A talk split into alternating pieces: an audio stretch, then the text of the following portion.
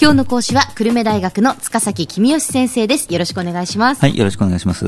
えー、先生はよくわかる日本経済入門という本を出していらっしゃいます。それに沿ってお話をしていただいているんですが今日はどういうお話でしょうか？はい、えー、今日はですねガソリンの値段の決まり方についてお話します。はい。ガソリンの値段は比較的大幅に値上がりすることありますよね。ありますね。えー、まあ、ニュースにもなりますし、われわれの懐を直撃したりするわけですよね。なかなか大変ですよ、えー、で、このガソリンの値段がどうやって決まっているのかというお話を今日はしようということですが、はい、ガソリンの値段を分解すると、うん、ガソリンスタンドがガソリンを仕入れるコスト、それからガソリンスタンドの経費、まあ、人件費とかの経費ですね。えーガソリンスタンドの利益、それから税金です。はい、でまあ、最後の税金については、まあ、ガソリン税とか消費税とかあるわけですが、まあ、それほど動きませんよね。で利益もですねあんまりがめつく儲けようとするとお客さんがライバルに取られちゃうのでどこのガソリンスタンドもまあほどほどの利益を上乗せしているはずなので、はい、これもそんなに大きくね、動いたりはしないと思います。うんガソリンスタンドの経費は、まあ、人件費などですから、これもそんなに大きく上がったり下がったりしませんよね。えー、で大きく動いているのはガソリンの仕入れの値段なわけですね。ガソリンは原油から作られますと、はい、で石油会社がアラブの王様から原油を買ってきて、それをまあ重油とかガソリンとかに分解して、でガソリンの部分をガソリンスタンドに売ってるわけですよね。ということは原油の価格が大きく動くからガソリンの値段も動くっていうことなんでしょうか？そうですね。あの原油の値段が動くというのがあ一つの原因です。で原油の値段はあ比較的大きく上がったり下がったりしますと、はい、で原油の値段、どこで決まっているかというとアラブで決まっているんではなくてニューヨークで決まっているんですね。原油を売りたい人と買いたい人が世界中からニューヨークの取引所に集まってきて、まあ、WTI という名前の原油の売り買いをしていますと。でそこで決まった値段を使って、えー、日本の石油会社がアラブの王様から原油を買ってますと、まあ、例えばですねあのあなたの国の原油は品質がいいからニューヨークの WTI の値段より1割高い値段で買いましょうとかそういう交渉が行われているわけですね。あそうなんですね、えー、あのそのニューヨークで決まる原油の値段が大きくその上がったり下がったりするっていうそれはどうしてなんでしょう？えその理由の、まあ、一つはですね売り買いをする人々の中に投機をする人、まあ、博打打ちが入っているからですね。え例えば中国の経済が順調に成長して大量の原油を買うようになるだろうということを人々が考えた場合、はい、実際に中国が成長して大量の原油を買うよりずっと前に人々が買い注文を出すので、うん、原油価格は今すぐ上がっちゃうということが起きます。で注文を出す人としては、まあ、原油を今買っておいて将来高くなったら売ろうと考えているわけですよね。えーでここで問題なのはニューヨークで取引されているのが原油そのものではなくて原油の先物と呼ばれるものだということです。はい、でこれは何かというと例えばですけども3か月後に1バーレルの原油を100ドルで買いますよという契約をするわけです。まあこの1バーレルというのは原油1たるという意味で、はいはい、えー、具体的には159リットルなんですけど、まあ、それはどうでもいいですね。えー3か月後になると実際に原油を買うのではなくて、うん、当日の原油が100ドルより高ければ差額を受け取ると。安ければ差額を支払うということになります。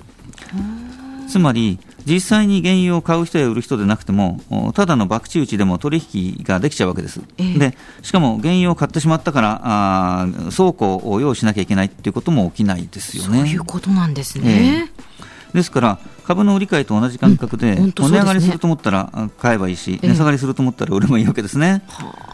ですから世界中で株を取引している人々などが原油先物の取引に参加しています。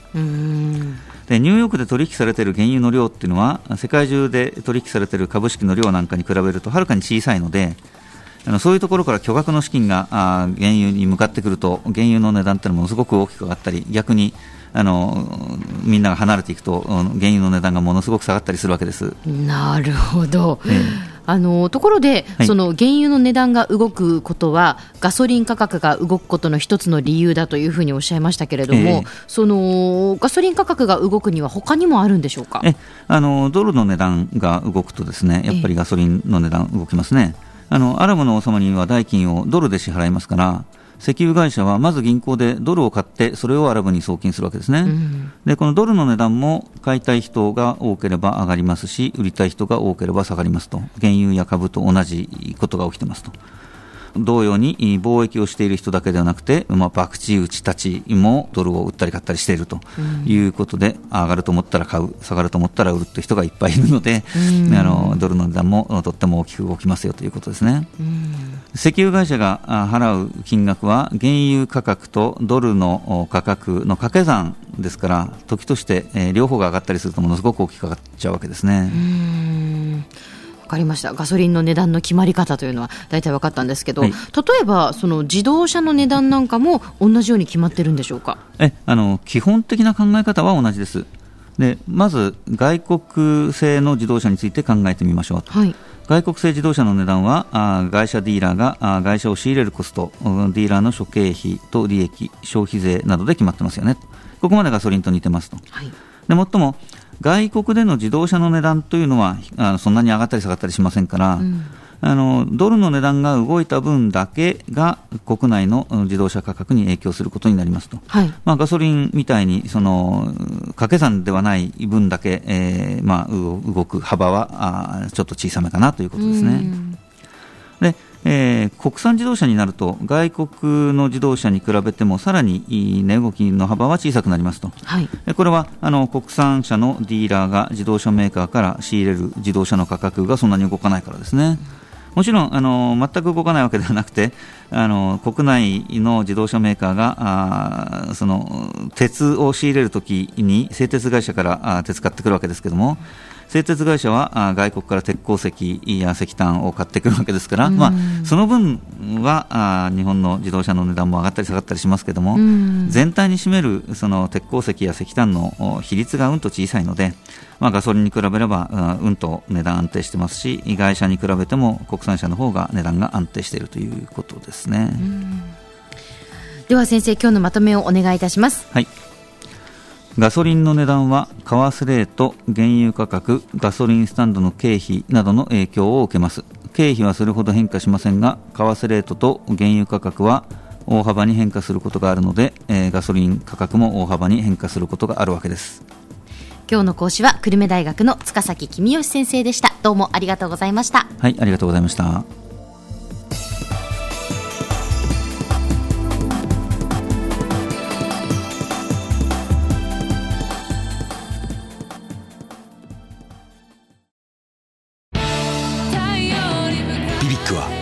州で生まれ九州の人たちに光を届けています。九州のお客様が光り輝くように。それが QTnet の変わらない思いです。キラキラつながる QTnet。